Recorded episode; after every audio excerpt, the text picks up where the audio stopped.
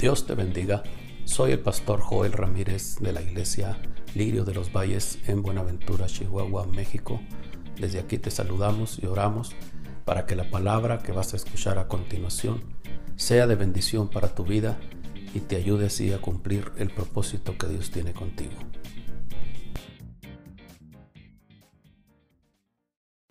Eh, primera de Tesalonicenses capítulo 4. Vamos a comenzar leyendo los versos 15 hasta el verso 18. Vamos a leer. Cuando lo tenga pueden decir amén, por favor. ¿Estamos listos? A ver, un fuerte amén, todos los que están listos. En el poderoso nombre de Jesús, lee así la palabra. Por lo cual os decimos esto en palabra del Señor, que nosotros que vivimos, que habremos quedado hasta la venida del Señor, no precederemos a los que durmieron. Porque el Señor mismo con voz de mando, con voz de arcángel y con trompeta de Dios descenderá del cielo. Los muertos en Cristo resucitarán primero. Luego nosotros los que vivimos, los que hayamos quedado, seremos arrebatados juntamente con ellos en las nubes para recibir al Señor en el aire. Y así estaremos siempre con el Señor. Yo quiero repetir este texto porque este es el, texto clave de esta doctrina o de esta enseñanza bíblica. Luego nosotros, los que vivimos, los que hayamos quedado, no seremos, seremos arrebatados juntamente con ellos en las nubes para recibir al Señor en el aire y así estaremos siempre con el Señor. El verso 18, mire lo que dice, por tanto, alentaos los unos a los otros con estas palabras. Amén y amén. Yo les compartí en el mensaje anterior cómo la palabra nos habla que como fue en los días de Noé, así sería en los días de retorno del Señor Jesucristo, refiriéndose a los tiempos cuando Noé predicaba, eh, antes que llegara el diluvio, en Noé les estaba hablando de que iba a haber mucha lluvia, que iba a venir esa lluvia y que iba a destruir todo ser viviente excepto el que creyera y entrara en el arca que Dios lo puso a construir para que fuera un lugar de salvación, un lugar de refugio. Y les he contado, les he dicho bíblicamente, eh, la escritura nos enseña que en esos tiempos todavía no había lluvia, todavía no llovía como llueve en nuestro tiempo. Por eso la gente, hermano, criticaba a Noé, porque decía, ¿cómo que va a llover? ¿Qué es eso? No sabemos qué es la lluvia, cómo que va a caer agua del cielo y se reían. La palabra dice que de la tierra salía, hermano, un vapor y ese mismo vapor era lo que eh, humedecía la tierra y hacía que la tierra, hermanos, eh, se mantuviera verde, la tierra produjera y, las plantas y todo, eh, como si la lluvia, el agua estuviera cayendo de arriba como lluvia. Entonces, cuando Él les habla de lluvia, de algo que ellos no conocen, obviamente pues es algo que ellos se les hace imposible de aceptar, imposible de creer y no lo creen, no lo aceptan.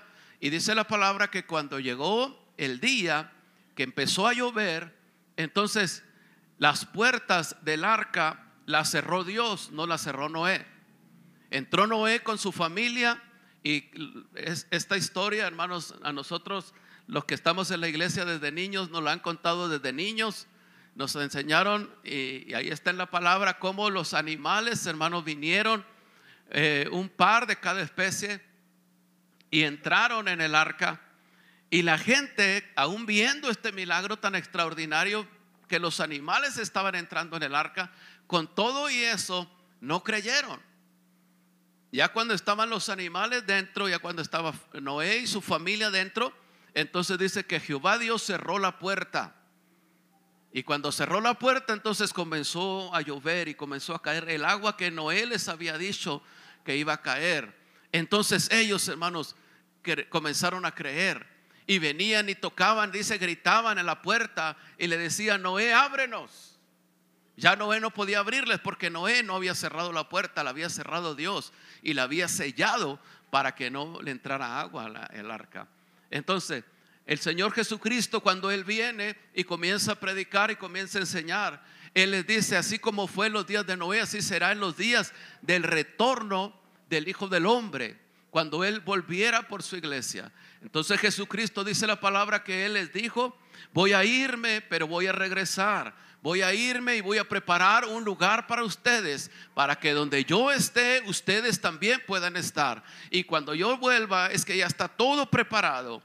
Entonces, estamos nosotros, hermanos, esperando ese retorno de nuestro Señor Jesucristo. El Señor dice que nadie sabe el día ni la hora, pero Él sí nos habló de acontecimientos en la tierra, nos habló de señales, nos habló de profecías, nos habló de muchas cosas que nos avisan que Jesucristo va a regresar. Entonces, como muchos hermanos no están relacionados con el tema, mucha gente no conoce de estas cosas, por eso se les hace increíble, se les hace imposible cómo Jesús va a regresar, cómo muchos vamos a desaparecer, cómo vamos a ser, así como leímos aquí, cómo vamos a ser arrebatados, cómo vamos a ser llevados al cielo a recibir a Jesús en los aires para de ahí pasar a estar con Él por la eternidad en el tercer cielo. Dice la palabra que el Espíritu Santo nos va a levantar con poder.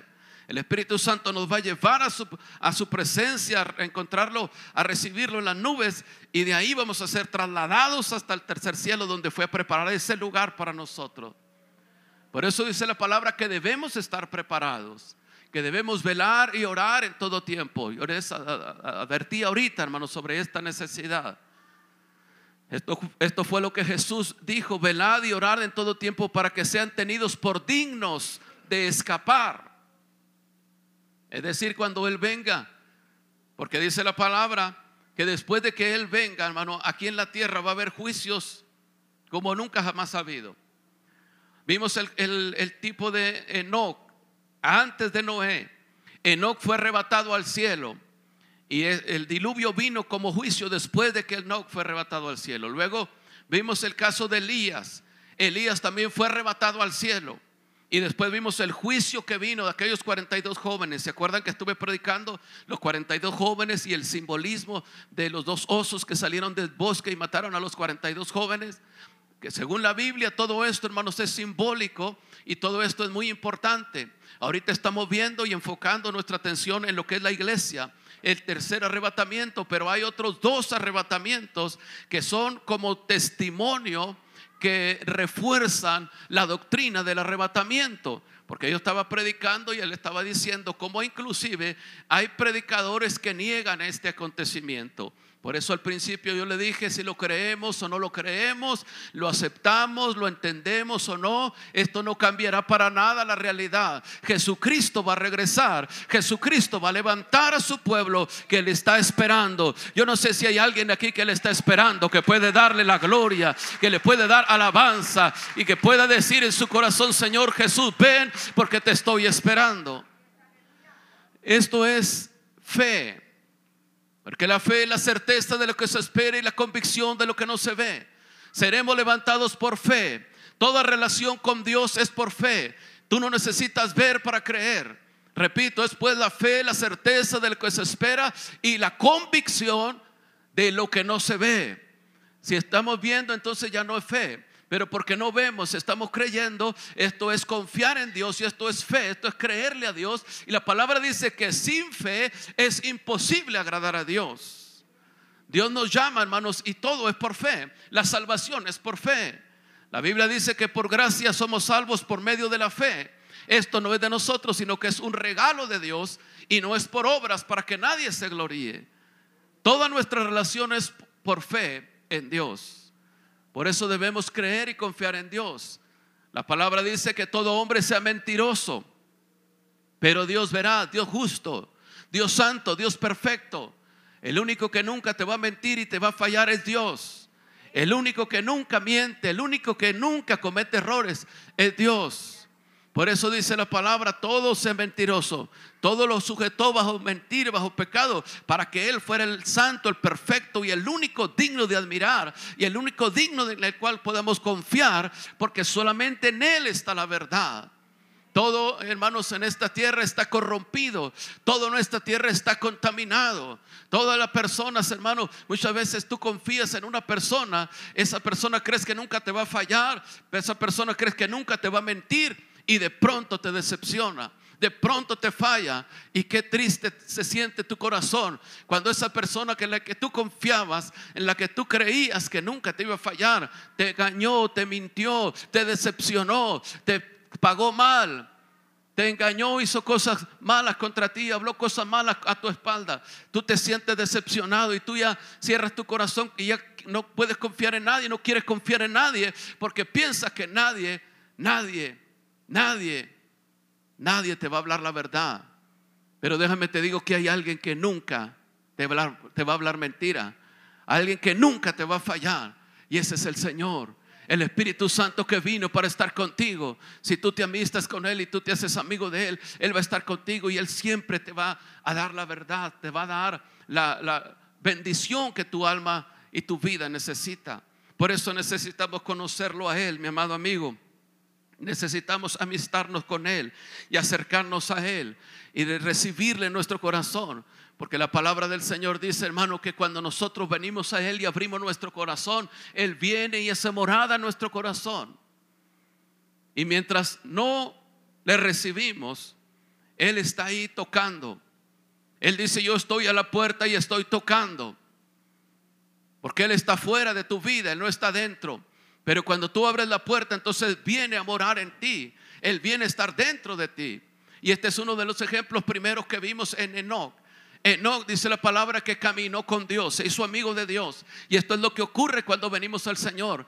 Empezamos una amistad con Él y comenzamos a caminar con Él y empezamos a hacer su voluntad y empezamos a estar de acuerdo con Él. Y esto es lo más maravilloso cuando el hombre puede ponerse de acuerdo con su creador. Mientras el hombre no logra estar de acuerdo con su creador, el hombre, hermano, vive apartado de Dios y el hombre apartado de Dios, hermano, nunca jamás encontrará la plenitud de la vida. Nunca encontrará la paz de su interior. Nunca encontrará la verdadera felicidad. ¿Por qué? Porque fuimos creados para estar con Dios. Porque Dios nos creó para que viviéramos, para que habitáramos en su presencia. Y si el hombre se aparta de su presencia, el hombre es imposible que por sí mismo encuentre la paz, encuentre la, felicidad, la plenitud de vida y las, las cosas que te acabo de mencionar. Cuando venimos al Señor y comenzamos a caminar con Él, entonces comenzamos a disfrutar la vida. Entonces hay paz en nuestro corazón. Entonces hay confianza, hay seguridad. Sin Dios no hay seguridad. Sin Dios hay incertidumbre. Sin Dios hay temores, hay miedos que no nos puede superar jamás. Pero cuando vienes al Señor, todas esas cosas se disipan, todas esas cosas caen, se apartan de tu vida. Porque Jesucristo viene a ser el centro de tu corazón, viene a ser tu amor, viene a ser tu enfoque, viene a ser algo tan importante, hermano, que no quieres dejar, amado amigo, que no quieres apartarte de Él. Te enamoras cada día más de Él. Viene a ser el amor de tu vida. Alguien aquí está enamorado del Señor. Alguien aquí desde que conoció al Señor encontró el amor de su vida. ¿Cuántos pueden darle gloria al Señor por esa bendición? Porque verdaderamente, hermano, nuestra vida cambió cuando encontramos a Jesucristo. Antes bajábamos vacíos, estábamos buscando por aquí y por allá cómo satisfacer nuestra necesidad y no encontrábamos. Buscábamos a través del pecado, buscábamos a través de las cosas que el mundo te ofrece y todo lo que venimos de allá sabemos que el mundo nunca te va a dar lo que tu alma necesita, que el pecado nunca te va a dar satisfacción.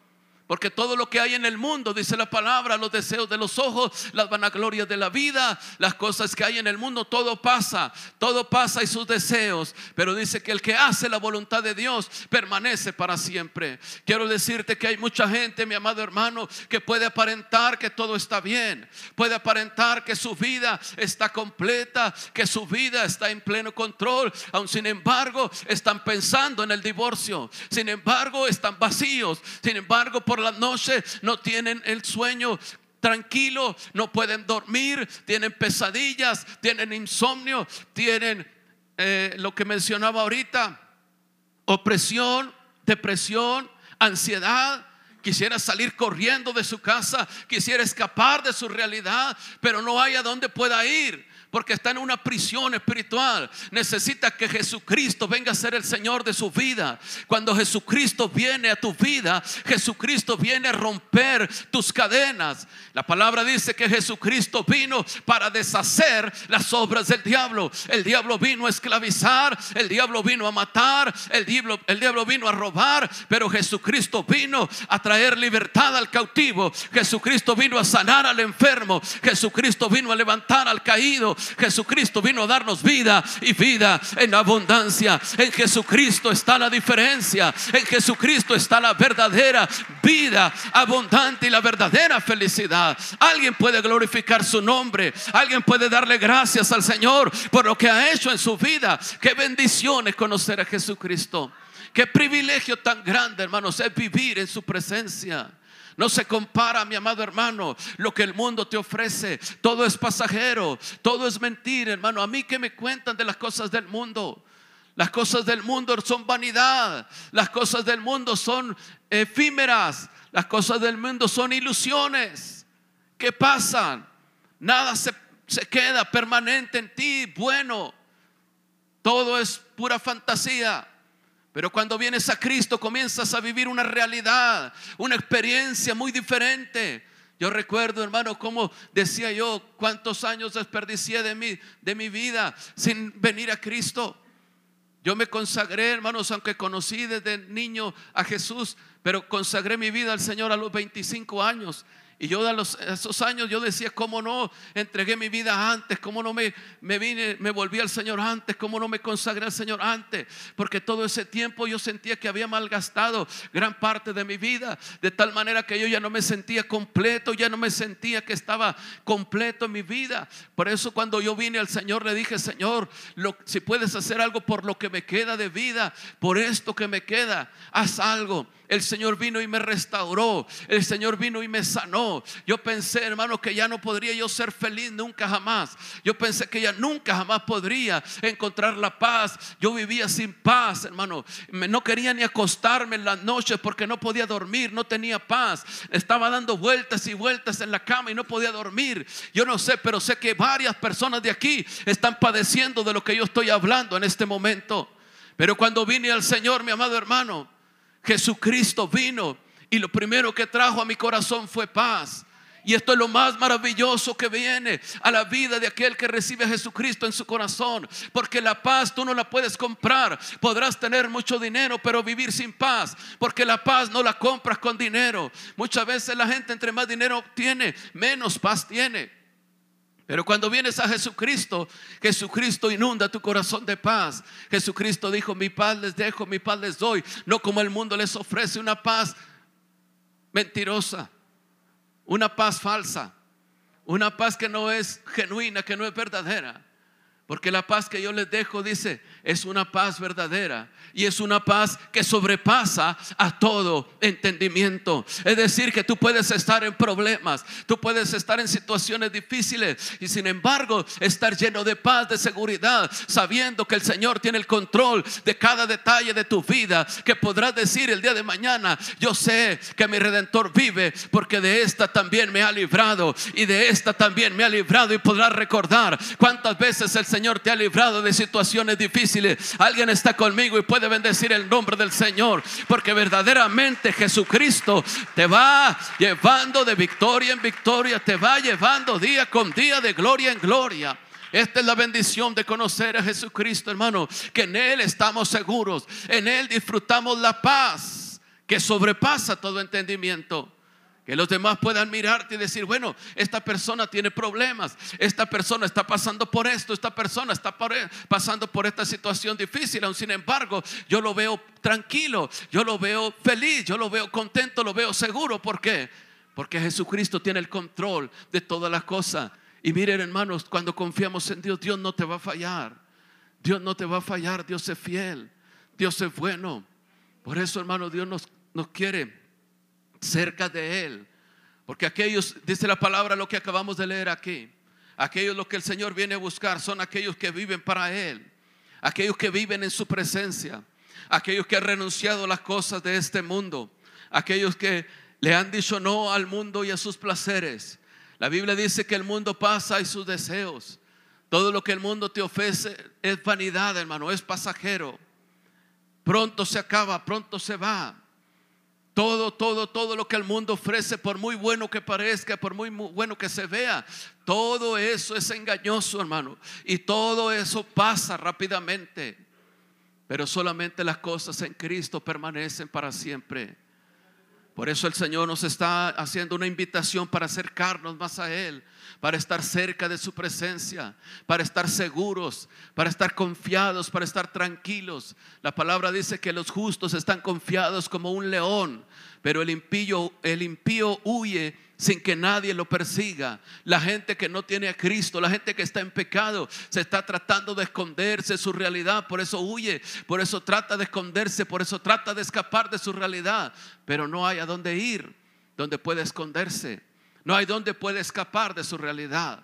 Jesucristo, hermano, es el refugio donde quiere que tú vengas, que tú entres, donde quiere que tú te escondas, donde quiere que tú te asegures y que puedas estar confiado esperando ese momento. Aquí leímos, hermanos, algo interesante. Dice que el Señor mismo con voz de mando, con voz de arcángel, con trompeta de Sión descenderá del cielo. Los muertos en Cristo resucitarán primero. Luego nosotros los que vivimos, los que hayamos quedado, seremos arrebatados juntamente con ellos en las nubes para recibir al Señor en los aires y así estaremos siempre con el Señor. Esta es una promesa maravillosa para la iglesia que le es fiel. En Apocalipsis capítulo 30 y verso 10 hay otra promesa para la iglesia que le es fiel. Esto no es algo general que el Señor viene por todos, hermano. Él viene por una iglesia que se ha apartado para Él. Apocalipsis 3:10, mire lo que dice, por cuanto has guardado la palabra de mi paciencia.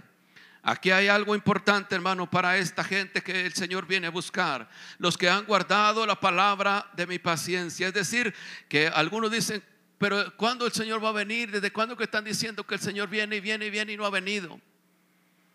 Yo le pregunto, si el Señor hubiera venido ya, ¿dónde estuviera usted ahora? Si usted no, eh, está preparado, si usted no, ha arreglado sus cuentas con Dios, si usted no ha abierto su corazón al Señor, ¿dónde estuviera usted ahora? Ya se hubiera perdido. Pero el Señor dice la palabra que Él no retarda su promesa como alguno lo tiene por tardanza, sino que Él es paciente para con nosotros, no queriendo que ninguno se pierda, sino que todos procedan al arrepentimiento. Él no ha venido por misericordia. Ahora aquí dice los que han guardado la palabra de su paciencia. Dice el Señor, yo también los guardaré de la hora de la prueba que ha de venir sobre el mundo entero para probar a los que moran sobre la tierra. He aquí yo vengo pronto. Retén lo que tienes para que ninguno tome tu corona.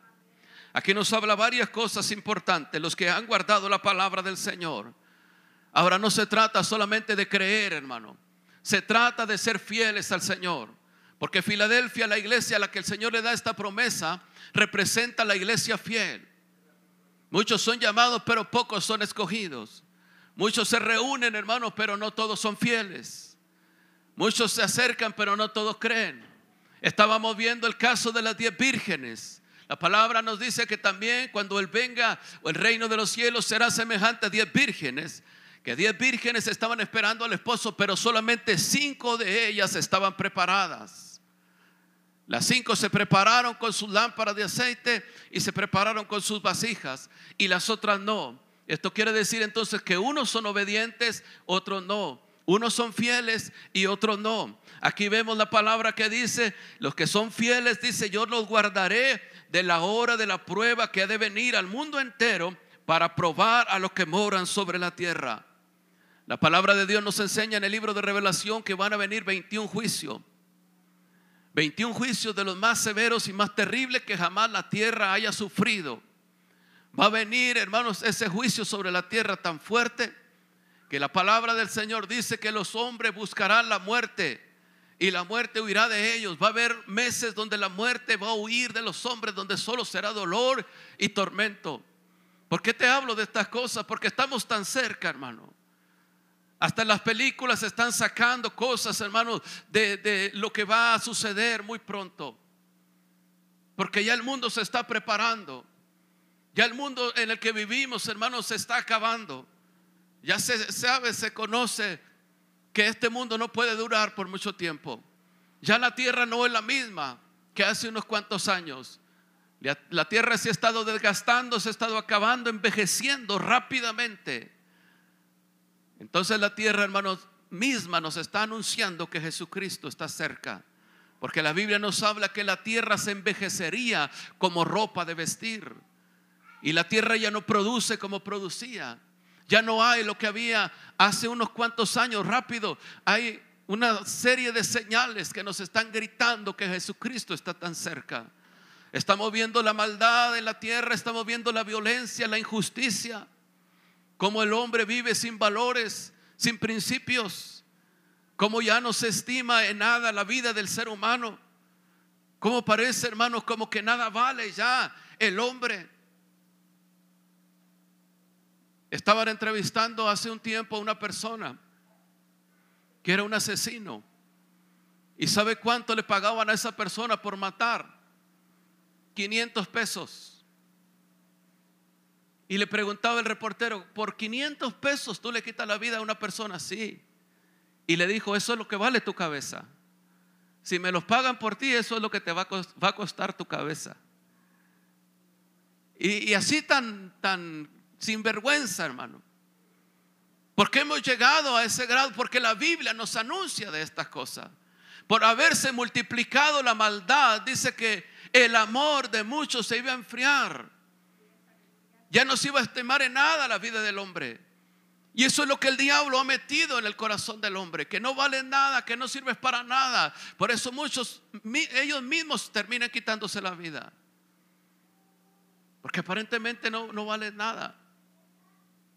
Vives y vives como mencioné hace un poquito con todas esas cosas y esos síntomas. Y muchos dicen, ¿para qué vivir así? Esto es el infierno. No saben lo que es el infierno. Eso no se compara nada con lo que verdaderamente es el infierno. La Biblia sí llama ahí abajo al infierno un lugar de tormentos, lugar de llanto, de dolor, donde el gusano no muere, donde el gusano dice no muere donde el fuego nunca se apaga. Y muchos que están pasando aquí problemitas le llaman infierno a eso. Eso no se compara con el verdadero infierno. Por eso el Señor, mientras estamos aquí, hermanos, dice que hay esperanza. Él es nuestra esperanza. Ya una vez que la muerte sorprende al hombre, entonces sí se acabó toda esperanza. Tú tienes que entender que tú vales mucho. No te dejes llevar por el engaño del diablo. Tú vales mucho, tú eres alguien especial. Tú no puedes dejarte llevar por las corrientes de este mundo, por la maldad, por el pecado, aunque se haya multiplicado.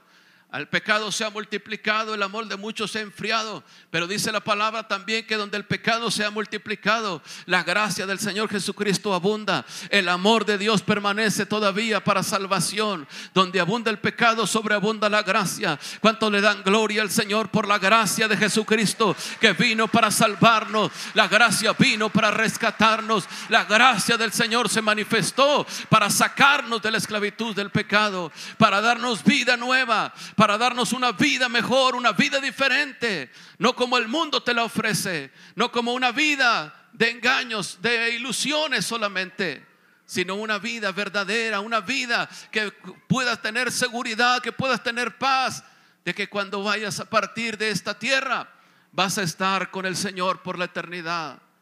Tú puedes ver la gente que no tiene Cristo en su corazón, tiene horror morirse. La mayoría de la gente, hermanos, tiene miedo al mañana. Están llenas de temores. ¿Por qué? Porque no saben qué les depara el futuro, no saben qué, qué va a pasar con ellos el día de mañana. Pero el que está en Cristo, el apóstol Pablo dijo, para mí el vivir es Cristo y el morir es ganancia. El que está en Cristo tiene seguridad, tiene la certeza que cuando deje esta tierra pasará a estar con Cristo por la eternidad. Si la muerte le sorprende, sabe que estará con Cristo por la eternidad. Si el Señor Jesucristo viene, está seguro, está confiado, porque lo está esperando, porque sabe que está preparado para irse con Él. Qué emocionante, hermano, es estar esperando al Señor. Qué emocionante la vida cristiana, hermano, que es una vida segura. Por eso el apóstol dijo, para mí el vivir es Cristo.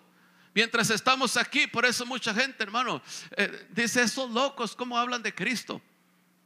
Así le dijeron a los primeros cristianos, los que seguían a Jesús, y comenzaron a predicar de Cristo y hablaban de Cristo. Y dijeron, esto le vamos a decir cristianos.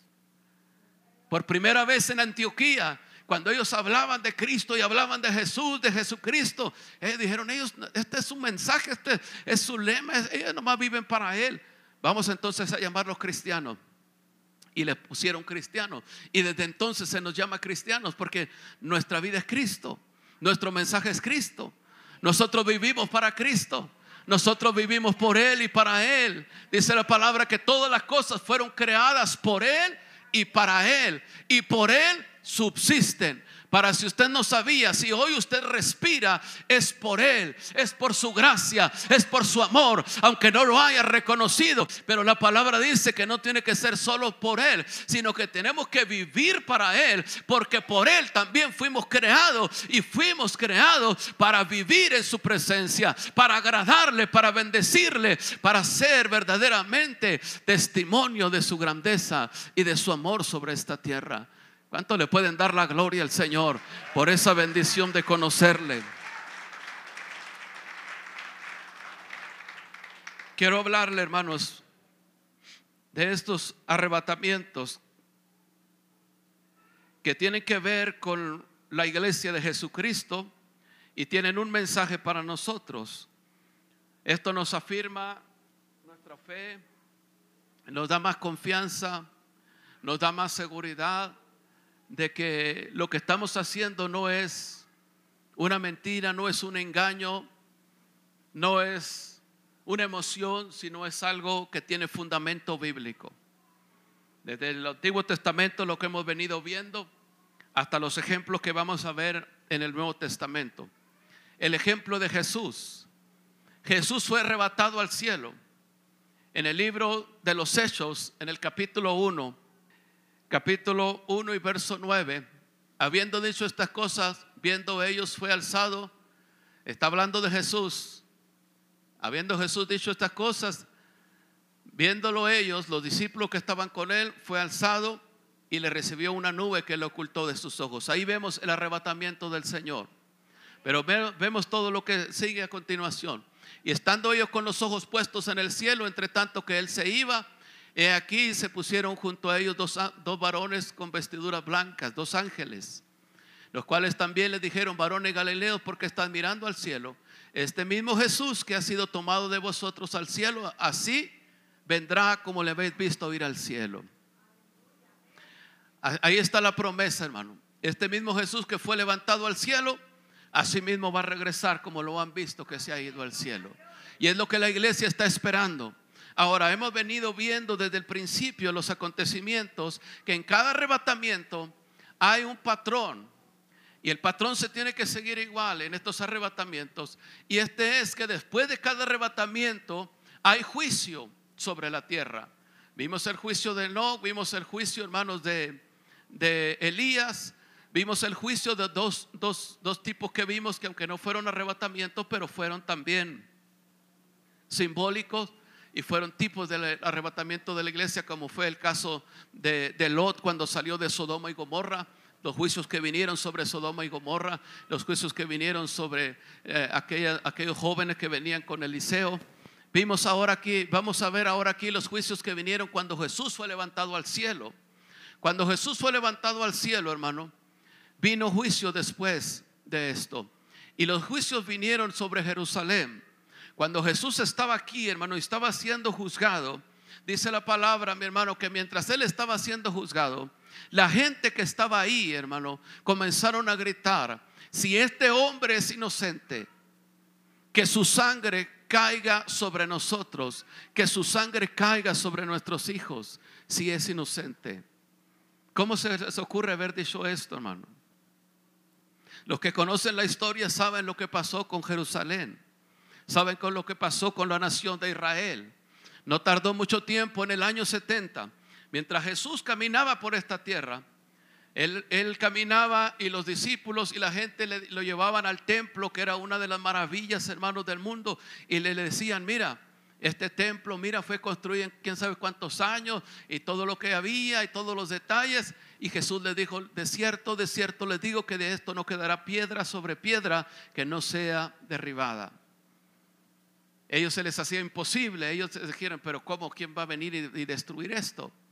Pero como ellos mismos sentenciaron, se sentenciaron a sí mismos y decretaron su propio juicio, en el año 70, hermano, el ejército de Roma entró a Israel y destruyó la nación por completo, a Jerusalén por completo, y el templo lo derribaron por completo, no quedó piedra sobre piedra, literalmente, como a Jesús lo había dicho, no quedó nada. Y dice la palabra, hermano, que ese juicio cayó sobre ellos, porque ellos dijeron, ellos mismos lo decretaron, si es inocente, cuando lo estaban juzgando, usted léalo, hermano. Busque ahí la palabra, lo voy a dejar y no le voy a dar la cita, aunque traigo la cita. Se lo voy a dejar para que usted busque la, palabra y usted lea donde están juzgando a Jesús, donde está ante Pilato, donde aquella gente grita si es inocente. Que su sangre caiga sobre nosotros. En otras palabras, que el castigo que nosotros estamos trayendo sobre él, que venga sobre nosotros. Y esto ocurrió en el año 70, esto no está en la Biblia, pero está en la historia. Si usted lee la historia, usted se va a dar cuenta que esto ocurrió. Y lo más terrible, hermano, fue cuando se destruyó la nación de Israel. Dejó de ser nación.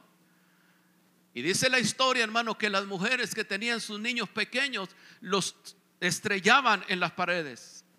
Los mataban de una manera bien cruel, bien terrible. Porque ellos mismos dijeron, si este hombre es inocente, su sangre venga sobre nosotros. Y su sangre, esto es lo más tremendo. Por eso yo le digo, hermano, que la sangre de Jesucristo usted no puede mencionarla en vano. El nombre de Dios usted no lo puede mencionar en vano. Porque puede ser para juicio o puede ser para salvación. En esta ocasión para ellos fue para juicio. Y vino para juicio la sangre de Jesús, porque ellos lo invocaron para juicio. Que venga sobre nosotros el juicio que estamos decretando sobre Él. Si Él no se lo merece, que nos caiga a nosotros. Y entonces fueron dispersos, hermanos, los mataron a muchos de ellos, los que lograron escapar. Por eso y ahí salió el dicho de judío errante, que se fueron por donde pudieron, hermanos, y se fueron a diferentes partes de la tierra. Ahorita hay judíos, hermanos, de todas las nacionalidades de la tierra. Pero Dios, hermanos, los volvió a juntar, los volvió a reunir. En 1967 volvió a nombrarse nación de nuevo. Por eso cuando Isaías escribe, Nacerá en un día una nación. Dará la luz la tierra una nación en un día. Y dice, por cuanto Israel estuvo de parto, dio a luz a su nación. Esto es algo que está en la Biblia y está en la historia. El Señor los dijo, los traeré de los confines de la tierra y los llamaré y los volveré a reunir y los volveré a establecer en su tierra. Y desde entonces, hermano, se volvió a establecer Israel. Y, nadie quería Israel, hermano. Nadie quería ese pedazo de tierra porque era un desierto. Para ellos era una tierra seca, árida. Pero desde que ellos entraron otra vez a tomar posesión de su tierra, esa tierra la comenzaron a trabajar y comenzaron, hermanos, a levantar cosechas tremendas y comenzaron, hermanos, ahorita es una de las naciones que produce las cosechas más tremendas, más extraordinarias, donde salen, hermanos, muchas cosas para, para la siembra. Usted sabe que los riegos de aspersión vienen de Israel. Yo le aseguro que muchos no sabían. Usted sabe que muchos de los primeros lugares, hermanos, en la agricultura están en Israel de los cultivos, de las cosechas de más selectas, de más calidad, son de Israel. Las mejores cosas, las mejores de la tecnología y todo, hermanos, es de Israel.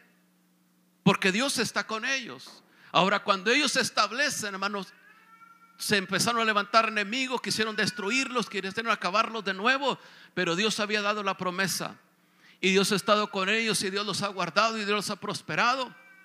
Y hasta ahorita, hermano, ellos están creciendo, ellos están multiplicando. Y yo les dije que el juicio que viene en a la tierra viene para Israel. ¿Por qué? Porque Israel, ellos no aceptaron a Jesús como el Salvador, como el Mesías, como el enviado de Dios. Entonces cuando aparezca el anticristo, cuando aparezca el personaje que todas las naciones ahorita o muchos están invocando, están pidiendo que surja un gobierno mundial, van a aceptar este personaje. Entonces yo les hablé de esto, una de los mensajes anteriores. Yo les enseñé de las cosas que van a venir. ¿Cuántos recuerdan eso? Estoy dando un pequeño repaso para los que no estuvieron en los mensajes anteriores. Pero cuando Jesús, hermano, vino, no lo aceptaron, lo crucificaron, ellos se trajeron ese juicio. Ahora viene un juicio más grande, pero dice la palabra que el Señor va a estar con ellos, el Señor los va a cuidar, los va a proteger y todo Israel va a ser salvo.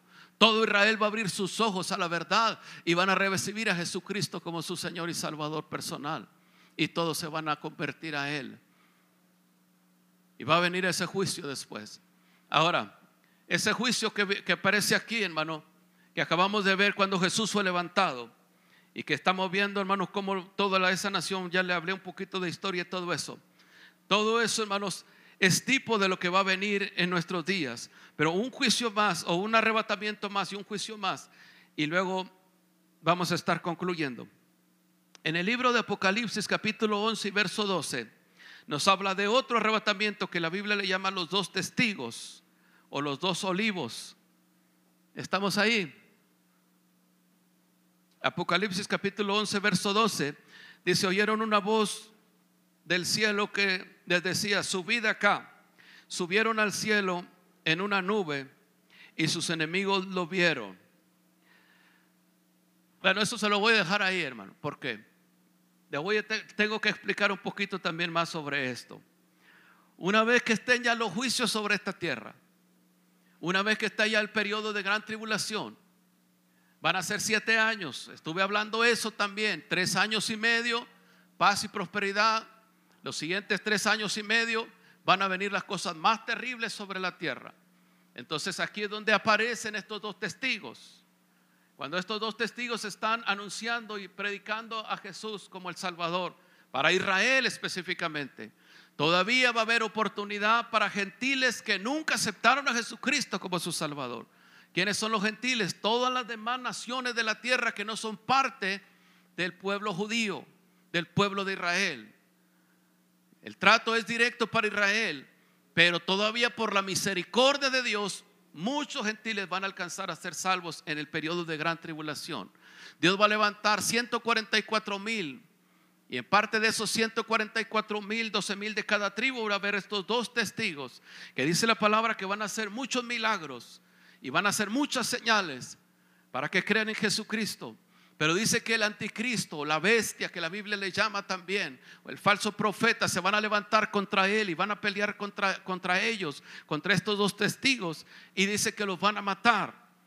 Cuando llegue el día de que ellos terminen el ministerio que Dios les encomienda, dice que este personaje se levanta contra ellos y los mata y los va a dejar colgados, hermanos, en la plaza principal de Jerusalén. Y los compañeros, los amigos, los conocidos dice que van a venir y van a quererlos quitar, los van a querer quitar de ahí para darles sepultura. Pero dice que los van a tener ahí exhibiendo por tres días y medio para que se burlen de ellos por todas las señales que hacían contra ellos. Entonces cuando estén ahí, hermanos, dice que en medio de ese, de ese espectáculo, dice que de pronto va a venir el espíritu de vida sobre ellos y van a volver a la vida, van a resucitar, dice la palabra de Dios. Y por eso dice que aquí van a oír la voz del cielo que les dice, sube acá. Y ellos van a volver a la vida y en medio de esa situación, donde habían estado muertos ahí por tres días y medio, dice que van a resucitar y van a subir al cielo, van a ser arrebatados al cielo. Y es entonces cuando se desatan los juicios más terribles sobre esta tierra. Son cosas, hermanos, proféticas, que es muy extenso este tema y necesita uno mucho tiempo para hablar todo en detalle, pero le estoy hablando a grandes rasgos. La gran tribulación, tres años y medio. El anticristo aparece. Esos tres años y medio va a ser paz y prosperidad porque él va a engañar al mundo y va a parecer que todo está en control. Yo le dije, como ahorita hay naciones ya que están invocando que aparezca un gobierno mundial, que sea un gobierno mundial para todo, toda la tierra, que, que gobierne todo, un, solo gobierno. y, y esto pronto va a suceder. Cuando esto aparezca, entonces esos tres años y medio van a ser aparentemente paz, control, todo, todo tranquilo, pero los tres años y medio que siguen, que es en total de siete años la gran tribulación, entonces vienen todos los juicios, viene todo lo terrible. Entonces es cuando estos dos testigos suben al cielo y es cuando se cumple, hermanos, el mismo eh, patrón que estamos viendo del arrebatamiento y luego los juicios. Suben, hermanos, los dos testigos al cielo y se desata lo más terrible sobre esta tierra en el periodo de gran tribulación. Pero luego lo que estamos enfocando y hablando de todo esto para caer en el pasaje que leímos al principio. El mismo Señor con voz de mando y con trompeta del Sion descenderá al cielo. Nosotros los que vivimos, los que habremos quedado, dice, no precederemos a los que durmieron porque el mismo Señor descenderá, dice, los muertos en Cristo resucitarán primero, pero nosotros los que vimos, que habremos quedado, seremos arrebatados juntamente con ellos en las nubes para recibir al Señor en el cielo y estaremos siempre con el Señor. Esta es una promesa segura y esta es una promesa que tenemos la iglesia. Y yo le estoy hablando de estas cosas porque debemos estar preparados, amado hermano. Debemos de estar listos porque el Señor viene pronto. Tuve que hablarle varias cosas, hermanos, que tienen que ver, que están relacionados con el tema para que usted entienda que este es un hecho que tiene mucho respaldo bíblico. Le dije al principio que muchos están desmintiendo de esto y no quiero que algunos sean engañados y que vayan a caer en el error, que van a caer en la mentira de que esto no es real, de que esto es un, mito, que es, que es una fábula. Esto es la palabra de Dios. Esto es lo que Dios nos enseña y esto es lo que la iglesia de Jesucristo está esperando. Usted tiene que estar preparado para este acontecimiento. La palabra dice que el Señor vendrá por aquellos que le son fieles, aquellos que le están esperando, aquellos que se han preparado, aquellos que han dejado el mundo atrás, aquellos que han consagrado su vida para vivir una vida de integridad, una vida de santidad para el Señor.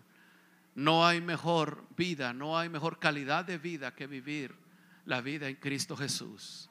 Yo quiero animarle a alguien en este día, si no tiene a Cristo en su corazón, si no tiene seguridad de irse con Cristo, si no tiene paz, no tiene tranquilidad, si no sabe qué va a ser de usted el día de mañana, quiero invitarle para que vuelva su corazón al Señor, para que renuncie a lo que haya hecho fuera de Dios.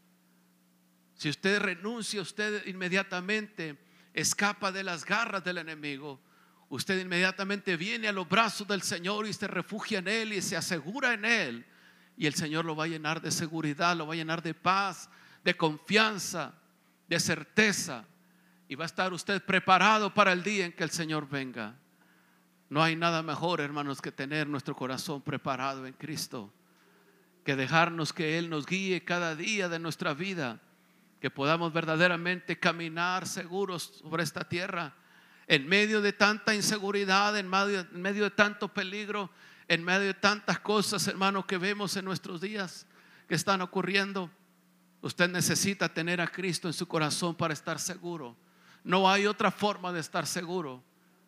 Usted necesita solamente asegurarse en Cristo Jesús.